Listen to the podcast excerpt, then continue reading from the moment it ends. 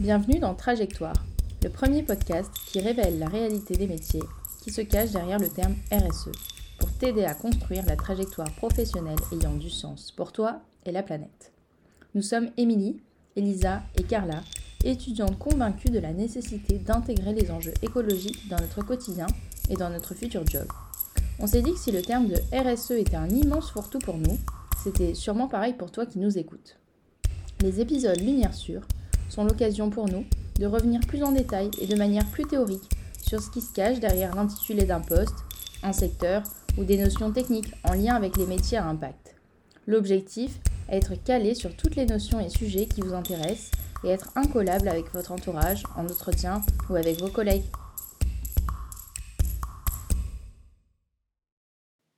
Aujourd'hui, nous allons aborder le thème de l'éco-conception. Prendre en compte l'environnement dès la conception d'un produit et sur l'ensemble de son cycle de vie, c'est cela l'éco-conception. Pour changer les modes de consommation, il faut d'abord changer les modes de production afin de proposer des produits et services plus respectueux de l'environnement. C'est facile de toujours se reposer sur les consommateurs, mais ça a ses limites. C'est à cette problématique que tente de répondre la démarche d'éco-conception. Mais concrètement, comment une marque peut-elle intégrer une telle démarche à la conception de ses gammes, produits, services ou encore emballages? Tout commence avec le concept de l'économie circulaire. Depuis la révolution industrielle, les façons de produire et de consommer se reposent sur des ressources naturelles abondantes et facilement disponibles. Ce système suit une trame linéaire. Des matières premières sont extraites et envoyées à la production pour ensuite être proposées à la consommation. Les déchets sont ensuite stockés ou détruits. C'est ce qu'on appelle une économie linéaire. Le problème, c'est que le besoin en ressources naturelles et en matières premières a été multiplié par 10 ces 50 dernières années. Ce n'est plus possible. C'est dans ce contexte que s'inscrit l'économie circulaire, concept qui désigne un modèle économique ayant pour finalité la production de biens et de services de manière durable, en limitant la consommation et les gaspillages de ressources, ainsi que la production des déchets. L'économie circulaire est composée de cinq boucles de valeurs positives. Les produits doivent être conçus le plus simplement possible pour la fabrication comme à l'usage. Les produits doivent être réparables et avoir un plan de maintenance. Leurs usages doivent pouvoir être maximisés via une réutilisation ou une mutualisation. Les sous-systèmes du produit doivent être démontables pour être réutilisés. Les éléments ne pouvant plus être remanufacturés doivent être recyclés le plus possible. L'éco-conception est un des piliers fondamentaux de l'économie circulaire et s'adresse aux producteurs de biens ou de services. Le fait de penser, optimiser et revaloriser un produit dans sa globalité est un passage obligé pour aller vers une économie qui préserve la planète. Quand vous achetez des yaourts ou du shampoing, pensez-vous à la façon dont ce produit a été fabriqué, comment vous allez l'utiliser et ce qu'il va devenir une fois qu'il partira à la poubelle. Avec un peu de chance, il s'agit d'un produit éco-conçu et toutes ces étapes ont déjà été pensées et réfléchies dès sa conception. Le but premier d'une démarche d'éco-conception et de réduire les impacts environnementaux de ces produits, leur emballage et peut aussi être appliqué au service. La finalité de l'éco-conception, c'est donc l'éco-efficience, c'est-à-dire donner plus de valeur et services pour les consommateurs, tout ça en réduisant bien sûr l'impact sur l'environnement. Prenons l'exemple du célèbre stylo Bic que vous connaissez tous. Bic, c'est une entreprise française connue pour ses stylos, ses briquets et ses rasoirs jetables. La plupart des produits de la marque sont jetables et génèrent donc des déchets. C'est pourquoi BIC cherche aujourd'hui à s'engager dans le développement durable de son activité et l'éco-conception de ses produits. Le stylo à BIC Crystal est le produit iconique de la marque. Qui ne connaît pas le stylo à BIC? Aujourd'hui, il fait l'objet d'une optimisation poussée afin de diminuer son impact sur l'environnement et allonger sa durée de vie. Vu de l'extérieur, on ne constatera pas de changement d'apparence. Mais dans les faits, le stylo Bic Crystal peut écrire jusqu'à 2 km, est 12% plus léger que son prédécesseur et ne consomme que 2,9 g de matière par kilomètre contre 6,4 g en moyenne chez ses concurrents. C'est aussi le premier stylo à avoir reçu la certification NF Environnement. Il faut aussi savoir que la plupart des stylos recyclés permettent de fabriquer ensuite des bancs de jardin. Ceci est possible grâce à la filière de recyclage spécialisée qui a été mise en place. Il faut donc identifier les impacts sur l'environnement, la consommation d'énergie, de matières premières ou les rejets à toutes les étapes du cycle de vie d'un produit comme on vient de le voir. Le cycle de vie d'un produit se compose généralement de la conception, de l'extraction de matières premières, de la fabrication, du transport, de l'usage et du tri de fin de vie. Du berceau à la tombe, comme on dit. Chaque étape compte dans l'éco-conception. Pour mettre en place une démarche d'éco-conception, pour mettre en place une démarche d'éco-conception, il est nécessaire de savoir comment la fabrication et l'utilisation d'un produit affectent l'environnement. Les matières utilisées sont-elles écologiques? À quelle étape de la fabrication et de l'utilisation du produit les impacts environnementaux sont-ils les plus forts?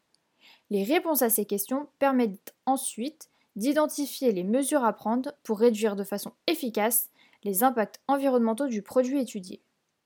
Pour identifier ces réponses, on utilise généralement un outil qui s'appelle l'analyse de cycle de vie, ou aussi appelé ACV. L'analyse de cycle de vie d'un produit est une méthode d'évaluation étape par étape utilisée pour l'éco-conception. Elle permet d'évaluer les impacts environnementaux d'un produit ou d'un service. Identifier les impacts sur l'environnement à chaque étape permet ensuite d'orienter les choix de conception et d'éviter le phénomène dit de transfert d'impact. Par exemple, réaliser un produit hautement recyclable mais dont la fabrication nécessiterait plus de matières premières au départ, ça n'a pas trop d'intérêt. L'analyse du cycle de vie est une méthodologie d'évaluation de la performance environnementale, une méthode scientifiquement reconnue et normée, cadrée par une série de normes ISO et constituée de quatre étapes principales. La première étape est la définition des objectifs du champ de l'étude. Dans cette étape, on cherche à cadrer l'étude d'analyse du cycle de vie du système étudié.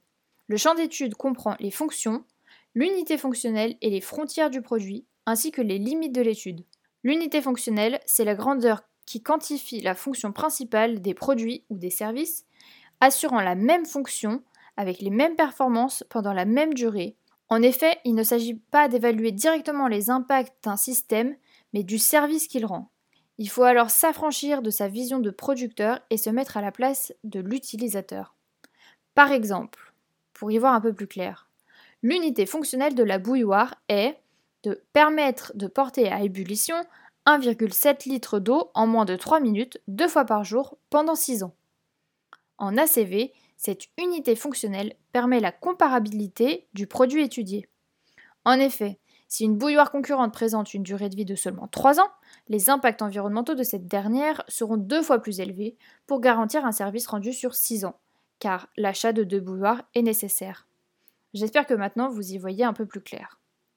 Dans la seconde étape de l'inventaire du cycle de vie, on inventorie les entrants et les sortants de chaque processus élémentaire d'un système.